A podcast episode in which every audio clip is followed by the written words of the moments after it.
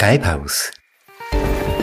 Der Klimapodcast mit Celine Elber und Christoph Keller. In einem neuen Format, wir haben es schon angekündigt, wir treffen Menschen, die in der Klimafrage etwas zu sagen haben und fragen sie, was sie bewegt und was sie bewegen. Ja, und heute ist bei uns Lena Bühler. Hallo Lena. Hallo. Lena, wir sprechen heute mit dir über den Klimaplan des Klimastreiks. Aber bevor wir anfangen, ein paar Worte doch zu dir. Du bist im Klimastreik aktiv, du bist 18 Jahre alt, seit gestern. Wir gratulieren. Danke. Und jetzt würde mich einfach interessieren, Lena, äh, wie bist du zur Klimabewegung gekommen? Also es ist so, dass die Bewegung ja vor ungefähr zwei Jahren oder jetzt schon ein bisschen länger so richtig an Fahrt gewonnen hat. Ich war dann im Dezember mehrmals in verschiedene Klimastreikchats eingeladen worden, vor allem von Freunden und Freundinnen von mir in der Umgebung und bin dann auf diese Bewegung gestoßen, habe Bilder gesehen vom ersten Streik in Zürich und war sofort sehr inspiriert davon, habe gesehen, was für eine Kraft diese Masse hat und bin dann eigentlich dazugestoßen zu den ersten Streiks in Bern gegangen und dann auch an die ersten Sitzungen und dann kommt man so rein und eigentlich gar nicht wieder raus. Also es ist dann wie klar geworden für mich, dass das jetzt äh, eine ja, Hoffnung gibt, dass das wirklich noch das Ruder rumreißen könnte. Hoffnung hast du gesagt. Du hast aber auch mal in einem Interview gesagt, wir hätten eine moralische Verpflichtung dazu, uns fürs Klima einzusetzen. Warum? Also es ist so, dass einfach jetzt gerade der Moment ist, wo wir äh, Veränderungen bewirken können, ähm, es wird sich sowieso alles ändern. Wir können jetzt im Moment noch steuern, in welche Richtung es gehen wird. Entweder tun wir im Moment nichts und die Klimakatastrophe nimmt ja an Fahrt auf und es wird zu Dürren kommen, zu Hitzeperioden und zu ganz viel Leid und auch zu Todesfällen, vor allem im globalen Süden. Und deswegen ist es jetzt an uns, auch an der kommenden Generation, aber auch diesen Menschen, die eigentlich diese Krise verursacht haben, hier noch einmal alles daran zu setzen, dass wir die Klimakrise noch möglichst abwenden können. Du hast mal in einem Interview, hast du deine Großeltern erwähnt, dass die wichtig waren und dich inspiriert haben. Genau, also es ist so, dass ähm, das Spannende daran finde ich immer, weil es diesen Generationenkonflikt in gewissem Maßen ein bisschen verdeutlicht. Also meine Großeltern sind genau aus dieser Generation, wo die Emissionen ja wahnsinnig stark angestiegen sind und trotzdem waren sie in dem Sinn nicht direkt mit dabei. Auch sie waren eher in ärmeren Verhältnissen aufgewachsen, haben nicht äh, in übermäßigen Konsum gelebt, viel, viel weniger als ich jetzt. Ähm, und ich glaube, deswegen war das für mich wie immer ein wichtiger Faktor zu sehen, wie, wie sie aufgewachsen sind, auch was, ja, was ihre Generation verursacht hat und finde es immer wieder sehr spannend, auch mit meinen Großeltern darüber zu reden, was sie jetzt von der ganzen Bewegung halten. Ähm, und sie sind auch nicht aktiv und nicht wahnsinnig politisch und es ist immer wieder spannend zu sehen, wie das Ganze ankommt. Ja, und was sagen Sie, die Großeltern? Also ich glaube, einerseits sind sie gewissermaßen stolz darauf, ähm, was wir machen, was wir erreicht haben als Bewegung in den letzten Monaten und Jahren. Und andererseits, also es ist nicht so, dass ich jemals geschafft hätte, dass sie an eine Demo kommen oder so. Ähm, vielleicht sind sie auch schon ein bisschen zu alt und mögen langsam körperlich auch nicht mehr mithalten. Aber ja, sie verfolgen es und das finde ich eigentlich auch schön. Schön.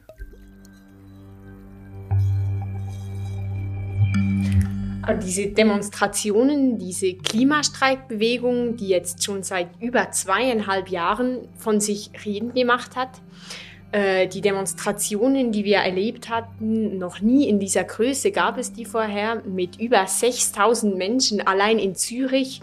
Wo steht diese Bewegung denn heute? Also es ist so, dass natürlich die Corona-Pandemie ein starken Bruch eigentlich gemacht hat. Also wir hatten sehr große Pläne für das Jahr 2020, auch international sollte es das Jahr der Klimagerechtigkeitsbewegung werden. Und dann kam Corona und wir waren plötzlich, ja, was machen wir jetzt? Ähm, das einzige Mittel eigentlich, das wir immer angewendet hatten, war ja das Demonstrieren, das Streiken und das war so nicht mehr möglich. Und wir mussten dann uns natürlich ein bisschen zusammenreißen und haben uns gefragt, was machen wir jetzt? Und sind dann eigentlich schnell ähm, zum Schluss gekommen, dass wir jetzt vermehrt auch inhaltliche Arbeit machen müssen. Deswegen auch der Klimaaktionsplan, den wir dann ähm, stark weiterverfolgt haben und auch versucht, andere Wege des Demonstrierens zu finden, was uns, glaube ich, teilweise gelungen ist. Also wir haben viel auch online dann gemacht, sind stärker geworden auf den sozialen Medien und trotzdem haben wir auch gemerkt, ähm, physischer Protest auf der Straße im direkten Kontakt mit den Menschen ist quasi nicht ersetzbar und wir hoffen natürlich schon, dass das dann äh, sich wieder ändert, sobald vielleicht auch die Impfungen dann langsam Wirkung zeigen und wir vielleicht wieder auf die Straße können in großen Massen. Lena, was gibt dir denn Hoffnung? Was treibt dich an in dieser Bewegung? Also ich glaube, das Wichtigste an der Bewegung ist zu sehen, dass man nicht alleine ist, dass man sieht, dass ganz viele andere Menschen auch bewegt sind von dieser Klimakrise und bereit sind, auch viel Zeit und viele Ressourcen quasi zu opfern, kann man sagen, und sich zu engagieren. Und ich glaube, das ist das, was mir jeden Tag Hoffnung gibt. Und natürlich war es vor der Corona-Pandemie noch etwas einfacher, einfach auch, weil man diese Leute dann auch oft getroffen hat. Das ist zu ja, diese Menschen sind irgendwie zu meinem Freundeskreis geworden und so weiter. Im Moment findet das alles digital statt, aber trotzdem sieht man, obwohl ganz viele schlimme Dinge passieren und es nicht viel Grund zur Hoffnung gibt, wenn man ja die Politik im Moment ansieht, gibt es doch ganz viele Menschen, die eigentlich das Gleiche wollen wie ich und das ist wahnsinnig schön zu sehen.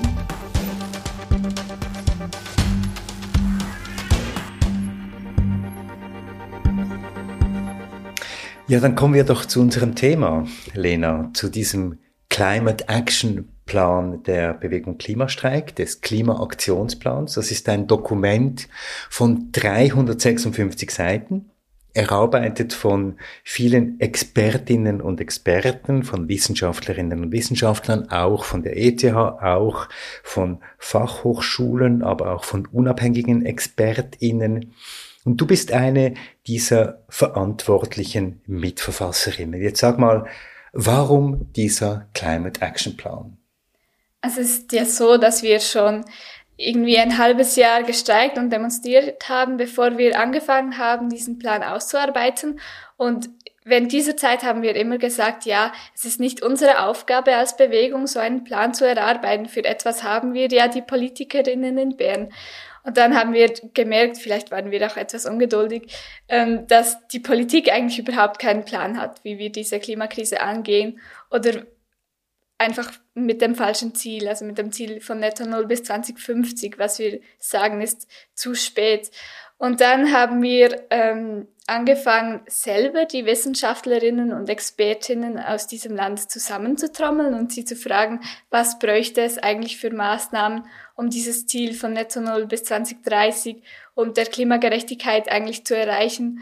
Und so äh, ist das ganze Projekt dann entstanden. Ich glaube, am Anfang wussten wir selber noch nicht ganz genau, in welcher Form wir das dann veröffentlichen werden. Wir wussten sicher nicht, dass dieses Dokument so lang sein wird. Ähm, aber wir haben dann angefangen, in den verschiedenen Sektoren zu arbeiten, also aufgeteilt in Mobilität, in Finanzsektor und so weiter. Und ähm, die Expertinnen haben dann altbekannte Maßnahmen, aber auch ähm, neue Maßnahmen ja, zusammengetragen. Und in diesem Dokument ist jetzt ein ja, Strauß von verschiedenen Maßnahmen, die uns zu diesem Ziel führen sollen. Mehr als ein Strauß, es ist ein umfassendes Dokument. Ja, und diese Frage der Machbarkeit, also dass eine klimaneutrale Zukunft möglich ist, stand diese Frage im Zentrum also ich glaube, was wir vor allem aufzeigen wollten mit diesem Plan ist, dass Netto Null bis 2030 machbar ist und dass es sich auch lohnt, für so eine Welt zu kämpfen. Also dass es ähm, auch viele Vorteile hat für unsere Gesundheit, für unser Wohlbefinden, für unseren, ja, unser Glücklichsein auch als Gesellschaft, unser Zusammenleben. Und ich glaube, das konnten wir erreichen mit dem Plan. Also wir haben sehr viele Maßnahmen, die die Treibhausgasemissionen drastisch senken, aber dann auch Einfluss haben auf alle anderen Bereichen in, in unserem Leben. Jetzt gibt es ja viele unterschiedliche Pläne. Es gibt äh, Maßnahmenpakete im Bereich äh, Gebäude, Maßnahmenpakete im Bereich Mobilität und so weiter. Jetzt, was unterscheidet diesen Climate Action Plan oder diesen Klimaaktionsplan von all diesen Maßnahmenplänen? Also was wir mit dem Klimaaktionsplan eigentlich ähm, aufzeigen möchten, ist wirklich einen sehr umfassenden Plan, also der alle Bereiche des Lebens abdecken soll, also wie wir zusammenleben, wie unsere demokratischen Rechte aussehen, und dann aber auch die ganz technischen Maßnahmen, wie zum Beispiel wie der Energiesektor klimaneutral sein kann. Und ich glaube, das ist das, was der Klimaaktionsplan von anderen Plänen unterscheidet. Die sind oft sehr ähm, technisch ausgerichtet, aber ähm, umfassen nicht unbedingt all die Aspekte, die auch wichtig sind, also wie wir zusammenleben, wie wir miteinander umgehen. Ähm, und wir wollten auch einen Plan, der wirklich klimagerecht ist, also der die ganze soziale Dimension und die wirtschaftliche Dimension stark einbezieht. Und ich glaube, ja, das äh, wollten wir versuchen mit diesem Plan und Deswegen haben wir auch mit sehr vielen unterschiedlichen Expertinnen zusammengearbeitet. Also jetzt nicht nur Klimawissenschaftlerinnen, sondern auch vielen Ökonominnen und so weiter.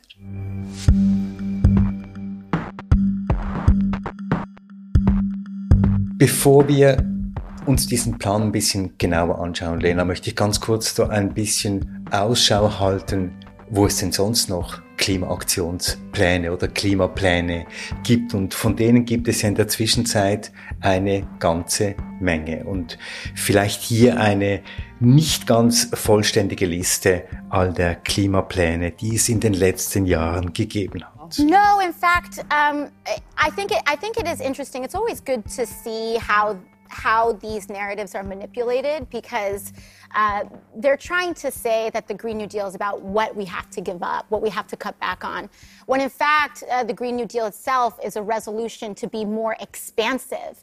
It is to be able to generate. Beginnen wir mit Alexandria Ocasio-Cortez, der US-amerikanischen Abgeordneten.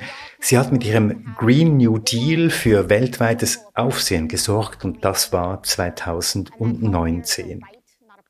Ebenfalls 2019 trat die Präsidentin der Europäischen Kommission, Ursula von der Leyen, vor die Medien und verkündete ihrerseits einen European Green Deal an.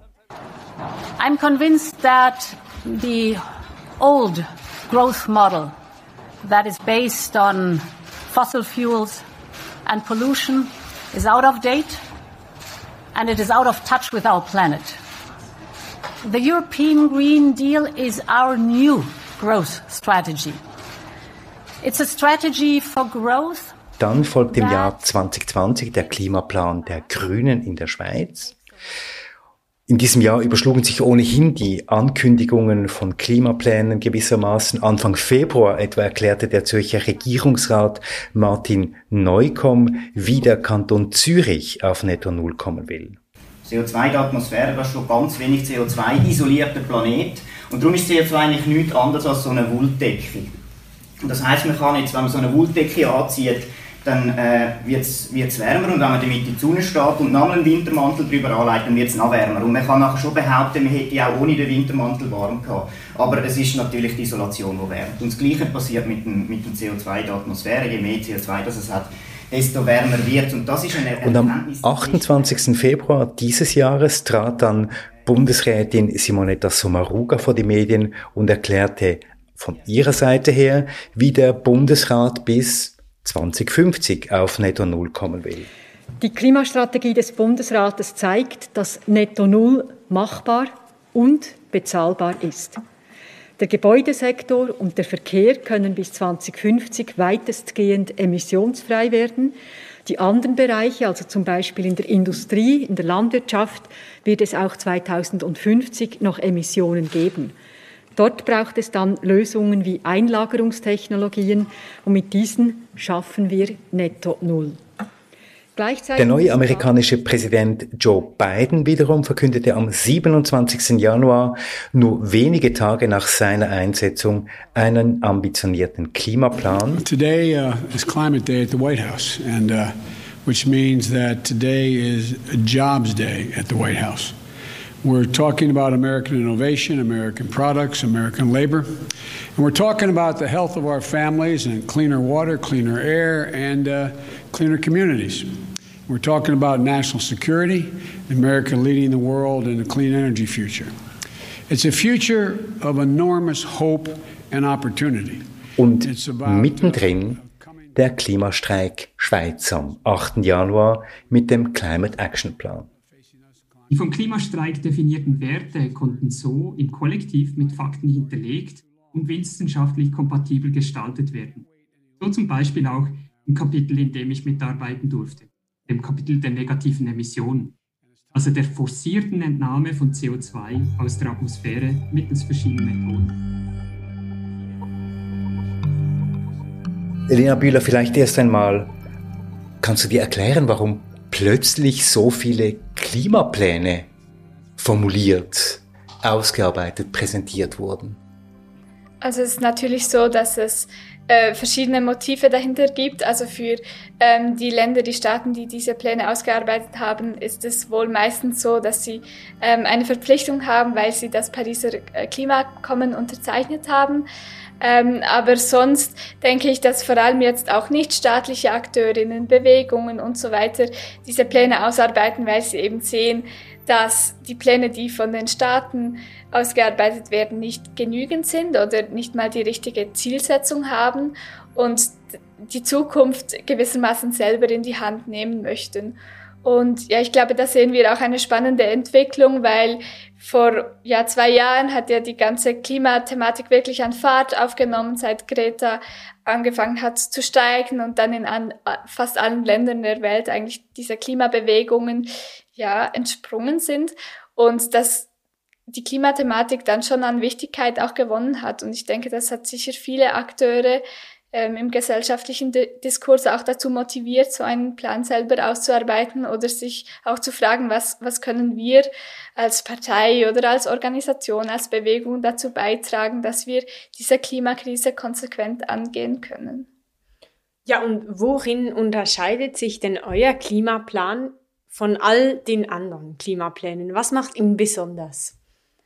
Also ich glaube, im Zentrum steht vor allem die Zielsetzung des Plans. Also die meisten anderen Klimapläne, die wir haben, vor allem von den staatlichen Akteuren, haben als Ziel, äh, netto 0 bis 2050 zu erreichen. Und wir als Klimastreik sagen ja seit Beginn der Bewegung, dass das eben nicht genügt, dass wir als Industrieland in der Schweiz eine Verpflichtung haben, unsere Treibhausgasemissionen viel rapider zu senken, also bis 2030, weil wir eben auch mitverantwortlich sind für all diese Treibhausgasemissionen, die uns in diese Krise geführt haben und das nicht Länder sind im globalen Süden oder nicht primär.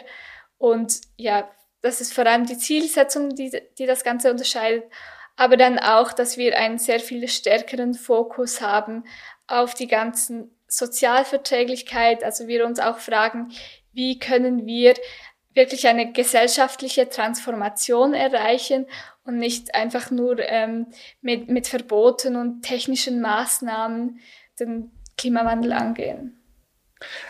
Auf die Verbote kommen wir ja noch, weil ihr formuliert ja äh, Verbote. Ich finde das interessant. Ähm, darauf kommen wir sicher noch. Aber eines ist ja zentral, und da hast du es schon erwähnt, dass eben sowohl in eurem Klimaplan, aber auch in anderen Klimaplänen diese soziale Frage, das ist zumindest meine Wahrnehmung, mehr ins Zentrum gerückt ist. Also dass man doch auch in anderen Klimaplänen, aber natürlich auch vor allem in eurem Klimaplan, ein bisschen abgerückt ist von dieser Technikzentriertheit und mehr sich auf soziale und vielleicht auch kulturelle Fragen konzentriert hat. Warum ist das so? Was ist da deine Einschätzung? Also ich glaube, wir haben uns in den letzten Monaten und Jahren vielleicht viel mehr, äh, vermehrt die Frage gestellt, wieso sind wir überhaupt in dieser Krise? Wer hat diese Krise verursacht und ja, wie ist es dazu gekommen? Wer ist reich geworden? Genau. Und da da sieht man natürlich, dass diese soziale Frage und vor allem auch wirtschaftliche Frage ein sehr zentraler Aspekt ist. Und dann hat man vielleicht auch gemerkt, dass ähm, wir diese Sektoren auch primär angehen müssen, um eben äh, ja den Status quo auch zu ändern. Also wir müssen äh, eine erhöhte Umverteilung haben in der Gesellschaft, was das Kapital angeht und so weiter. Und es braucht eben nicht nur einfach mehr, mehr Solarpanels oder mehr erneuerbare Energien im Generellen.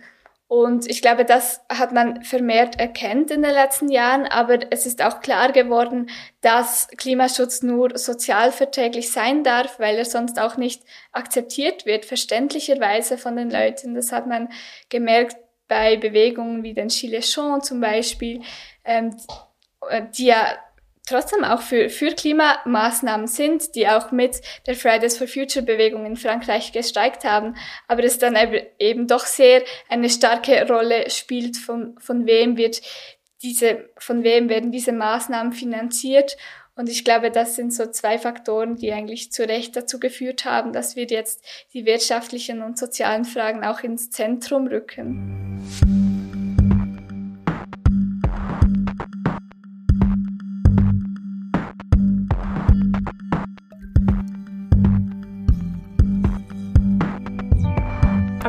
Wir zu den wichtigsten Punkten im Climate Action Plan. Lena Bühler, beginnen wir mit dem Ziel. Ihr sagt ja, Netto Null bis 2050, das sei viel zu wenig. Warum eigentlich?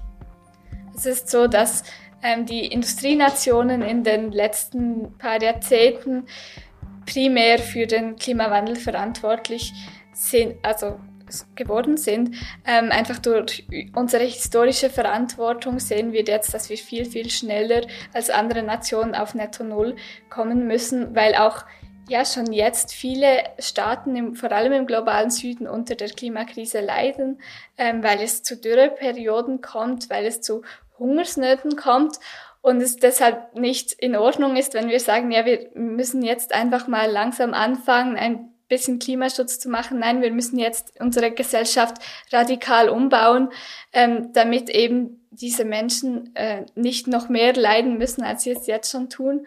Und ich glaube, deswegen ist es einfach unsere Verpflichtung, jetzt so schnell wie möglich auf Netto Null zu kommen. Aber das sagen jetzt viele, das ist völlig illusorisch. Basel 2030, die Klimagerechtigkeitsinitiative, will das ja auch. Viele sagen, hört auf. Basel 2030, Klimaneutralität 2030, das ist völlig illusorisch. Ich finde das Argument von illusorisch immer ziemlich lustig, weil ich glaube, diese Menschen gehen immer davon aus, dass sich nichts ändern wird, wenn wir jetzt einfach so weitermachen und wir jetzt noch ein paar Jahrzehnte Zeit haben für Klimaschutz. Aber das ist ja nicht der Fall. Es wird sich so oder so etwas ändern. Also in den nächsten Jahren werden diese Katastrophen aufgrund der Klimakrise zunehmen.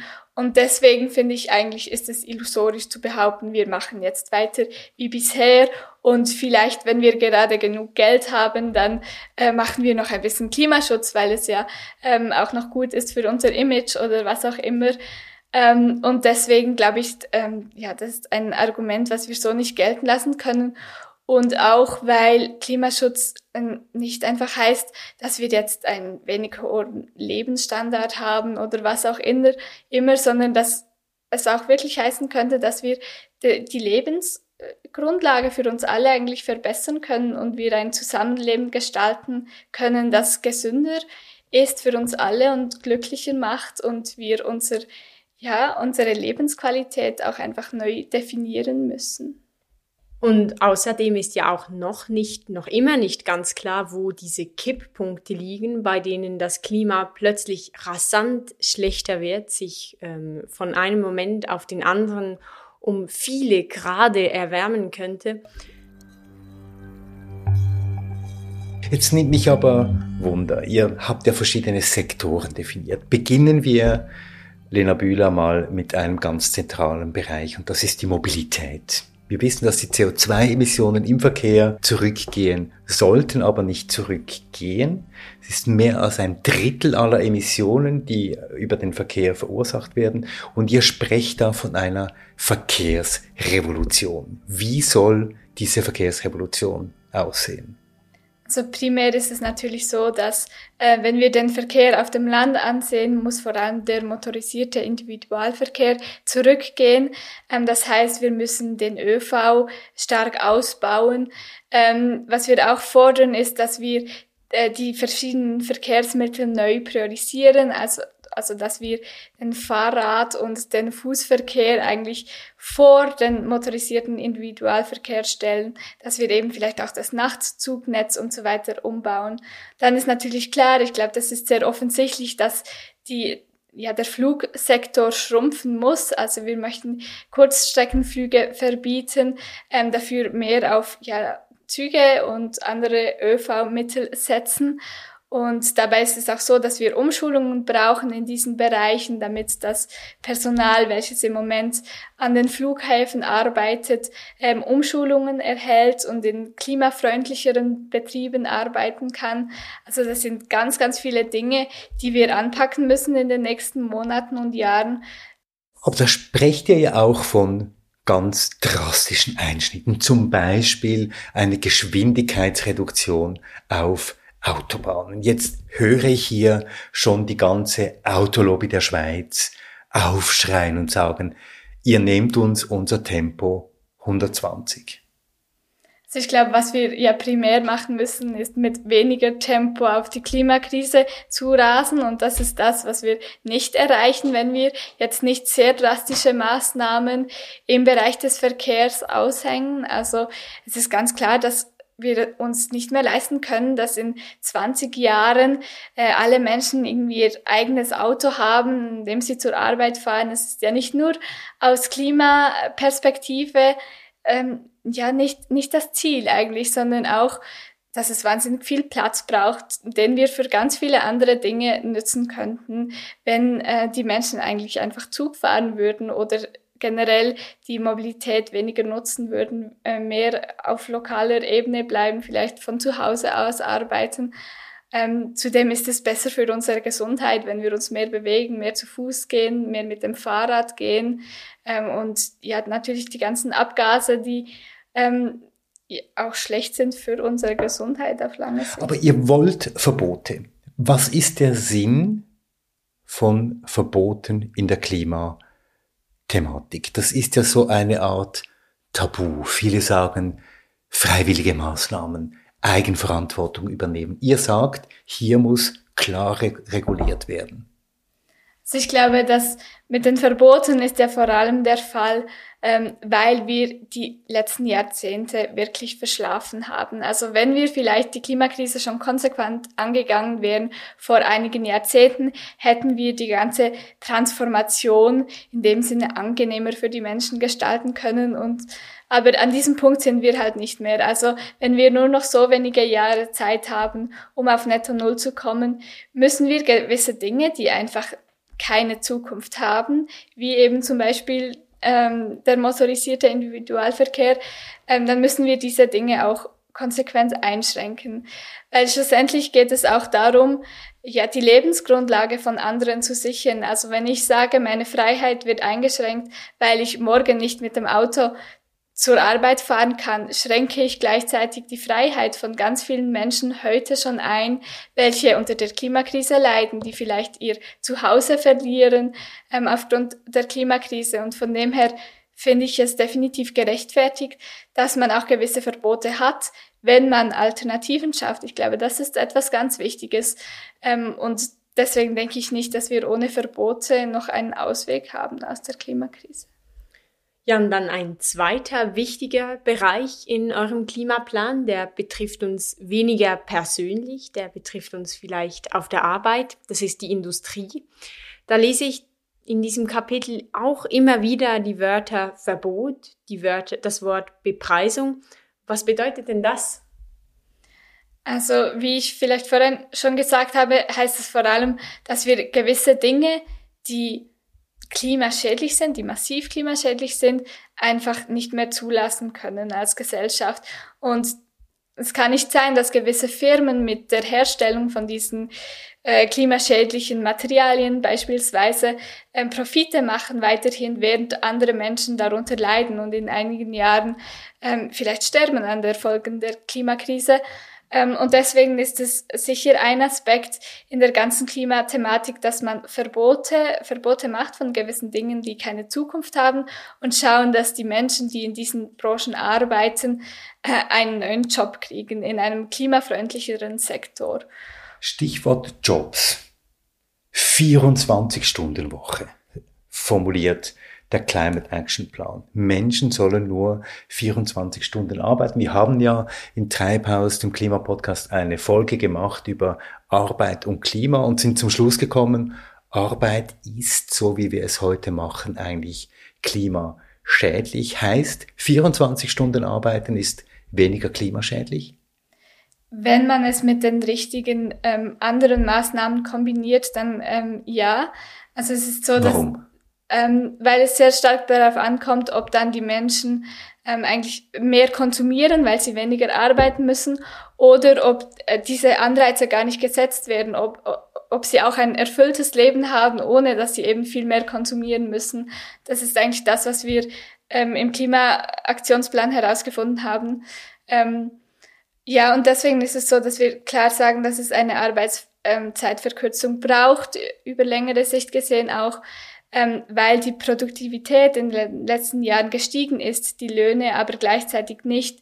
Und dass wir eigentlich äh, das Wirtschaftswachstum auch drosseln müssen, um die Klimakrise anzugehen, weil es in den letzten Jahrzehnten ja nicht geklappt hat, eigentlich ja das Wirtschaftswachstum von den steigenden Treibhausgasen zu entkoppeln und wir deswegen eine Arbeits Zeitverkürzung als sinnvolle ökologische Maßnahme ansehen, wenn eben die richtigen anderen Maßnahmen dazu umgesetzt werden.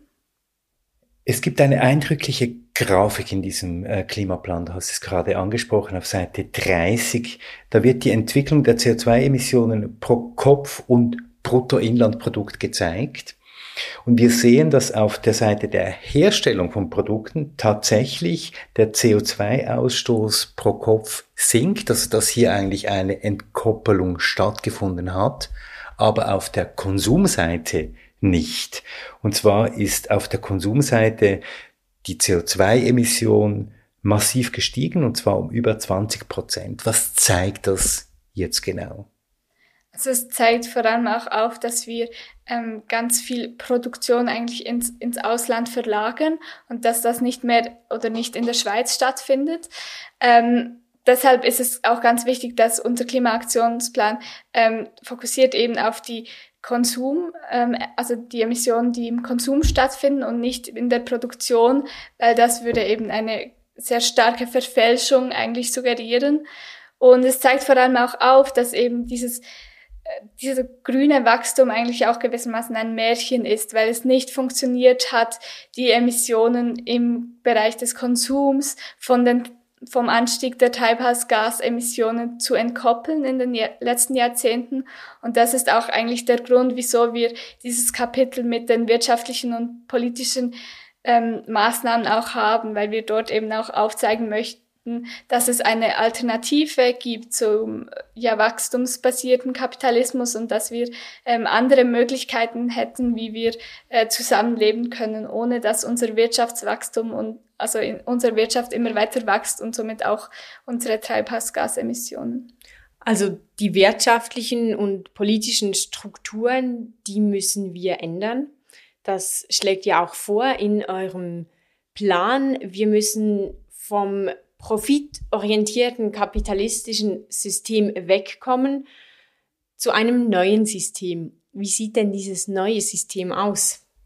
Also ich glaube, das ist etwas, was wir uns im Klimastreik auch immer wieder fragen, natürlich. Und wir haben keine abschließende Antwort. Ich glaube, das wäre auch falsch. Das ist etwas, was wir auch mit viel mehr Menschen eigentlich herausfinden müssen. Aber das Kapitel skizziert, glaube ich, so eine Welt ein bisschen. Also zum Beispiel, dass wir eigentlich unsere Demokratie ausbauen müssten, dass Menschen ab 14 Jahren sind kompetent genug, um abstimmen zu können und zu wählen, dass sie auch das Wahlrecht haben müssten oder dass Menschen, die seit ähm, fünf Jahren oder länger in der Schweiz wohnen, auch das Recht haben sollten, abzu, äh, zu, abzustimmen und zu wählen.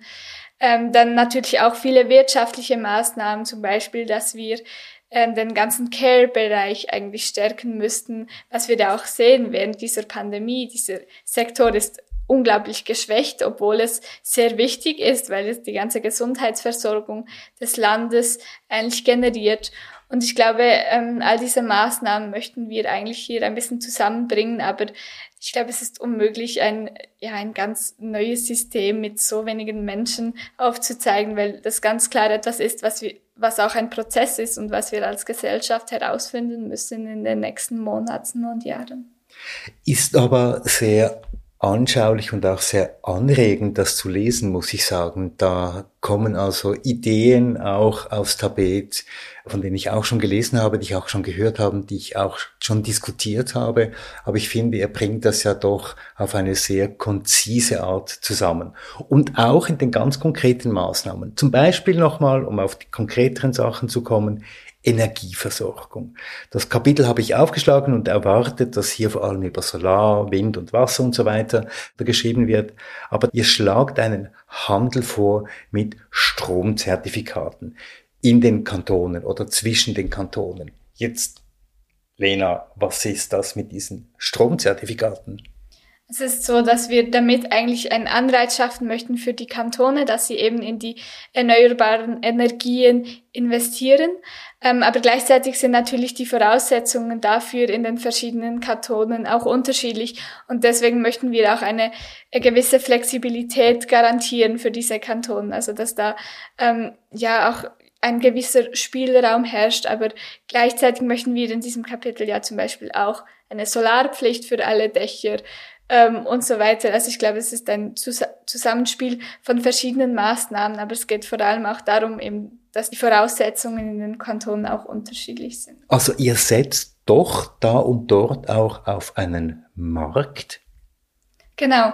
Ähm, also es ist so, dass wir sehr verschiedene äh, Instrumente haben im Klimaaktionsplan, was vielleicht auch äh, als Widerspruch aufgefasst werden kann, vielleicht auch einer ist, äh, was wir aber bewusst auch in Kauf genommen haben, weil wir sagen, wir haben mit so vielen unterschiedlichen ExpertInnen daran gearbeitet, die sich zum Teil auch nicht einig sind und die eigentlich als primäres Ziel haben, einfach die Klimakrise anzugehen. Aber das heißt nicht, dass alle sich einig sind, dass wir eine Arbeitszeitverkürzung brauchen oder eine Solarpflicht. Und deswegen sind auch die Instrumente, die wir im Plan vorschlagen, sehr unterschiedlich. Also wir haben Verbote, wir haben Anreize, wir haben zum Teil ja ein komplett neue Ideen, die man vielleicht gar noch nicht einordnen kann in unserem politischen System, äh, weil einfach noch niemand darauf gekommen ist. Also ich glaube, es ist wichtig, auch diese Diversität zu sehen was ja auch aufzeigt, dass wir eigentlich so viele verschiedene Möglichkeiten hätten, die Klimakrise anzugehen und trotzdem schaffen wir es nicht. Ja, und diese Diversität, die ist riesig in eurem Plan, in eurem Klimaaktionsplan. Es gibt noch viele andere Punkte.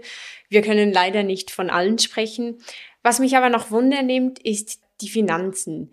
Hier fordert ihr in diesem Kapitel zu den Finanzen fordert ihr, dass der Finanzsektor spätestens 2030 CO2-neutral sein soll.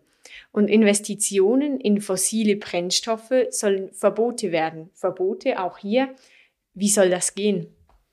Also es ist so, dass der Finanzsektor in der Schweiz eigentlich der größte Hebel ist, den wir haben ähm, durch die Investitionen und, und so weiter.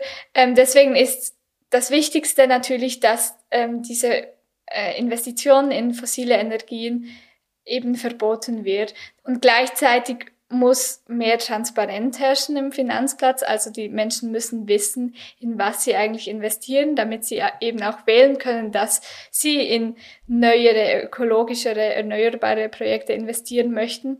Und gleichzeitig müssen auch alle Finanzinstitutionen einen Plan haben, wie sie bis 2030 auf Netto Null kommen ähm, können, was logisch ist, weil schlussendlich muss das jede Institution haben für 2030, damit wir unter dem Strich in der ganzen Schweiz dieses Ziel erreichen können. Und deswegen müssen eigentlich all diese äh, ja, ähm, Finanzinstitutionen auch einen Plan haben, wie sie das erreichen und ökologische und soziale Bedingungen auch als klare Priorität betrachten und ja, aufnehmen. Verbote. Auch hier Verbote. Jetzt frage ich einfach, wer soll hinter diesen Verboten stehen? Wer soll die durchsetzen, ganz konkret? Das ist natürlich die zentrale Frage am ganzen Plan, also wie wir diesen umsetzen können. Und ich glaube, wenn wir eine abschließende Antwort hätten, dann wäre ich jetzt nicht hier, also dann hätten wir schon eine klimagerechte Schweiz sozusagen. Von dem her, das ist die Frage, die wir uns in den nächsten Monaten primär stellen müssen.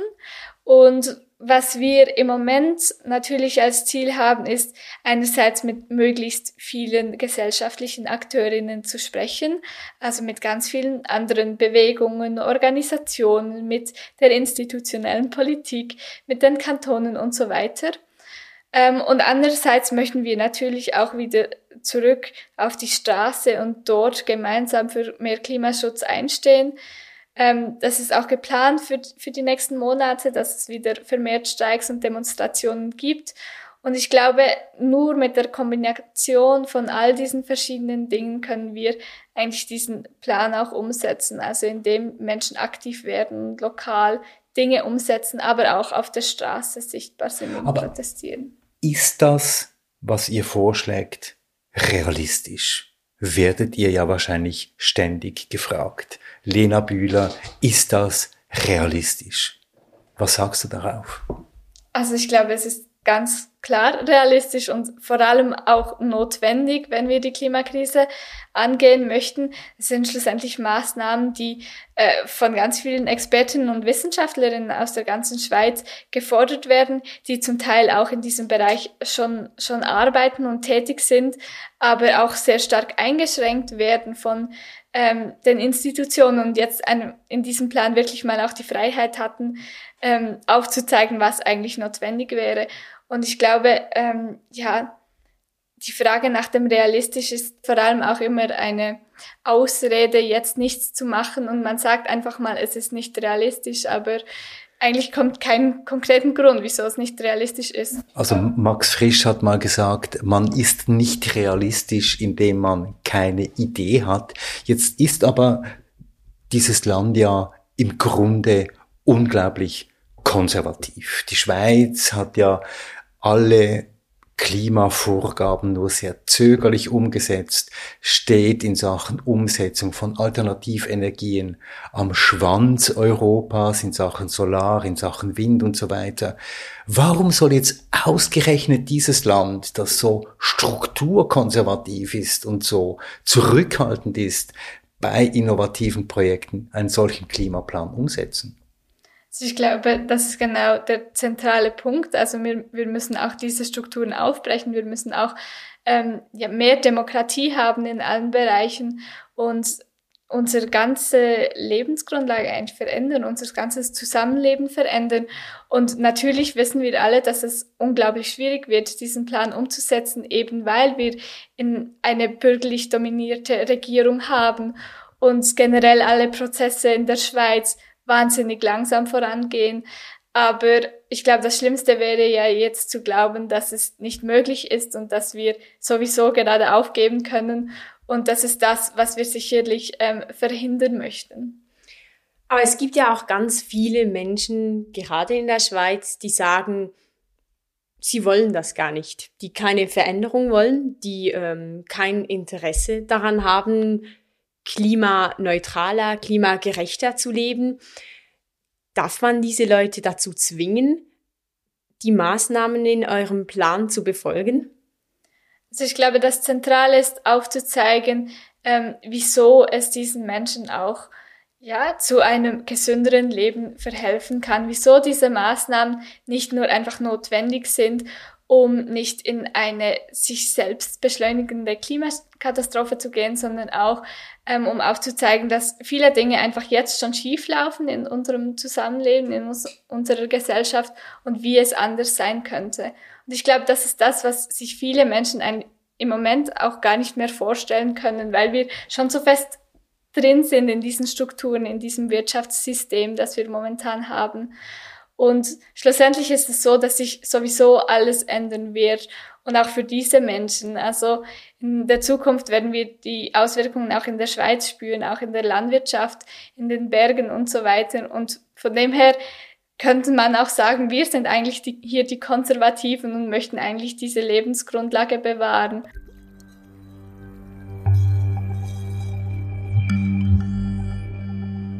Ihr seid die Konservativen, weil ihr eigentlich diesen Planeten bewahren wollt? Genau, so könnte man es auffassen. Und natürlich möchten wir ganz viele Dinge in der Gesellschaft ändern, die momentan falsch laufen. Aber es geht ja schlussendlich nur darum, irgendwie das Überleben von der Menschheit zu sichern mit diesen Grundlagen, die wir momentan haben. Danke, Lena Bühler. Ihr findet den CAP, den Climate Action Plan, unter www.climatecrisis.ch. Dort alle Kapitel, alle Themen, auch die, die wir heute nicht behandeln konnten. Ja, und das nächste Mal bei uns, da geht es um ein Thema, das wir heute schnell angesprochen haben. Es geht um Finanzen, um das Klima. Es geht um unser Portemonnaie und darum, was Banken, Pensionskassen, Versicherungen mit unserem Geld machen. Bleibt uns verbunden. Danke, Selin. Danke, Christoph. Und danke, Lena Bühler, dass du bei uns warst. Danke euch. Danke, Lena. Treibhaus, der Klimapodcast, eine Produktion von Podcast Lab mit Selin Elba und Christoph Keller. Treibhaus wird unterstützt von der Bank Globalance. Treibhaus wird auch unterstützt von der Schweizerischen Energiestiftung, von der Stiftung für Medienvielfalt. Und ja, vielleicht wird Treibhaus auch von euch unterstützt. Schaut vorbei auf unserer Webseite www.treibhauspodcast.ch, klickt auf den Button Unterstützen und ja, unterstützt uns. Es geht. Ganz einfach. Ihr findet uns auf www.treibhauspodcast.ch und überall, wo es gute Podcasts gibt. Auf Spotify, auf Audible, auf Apple Podcasts und so weiter.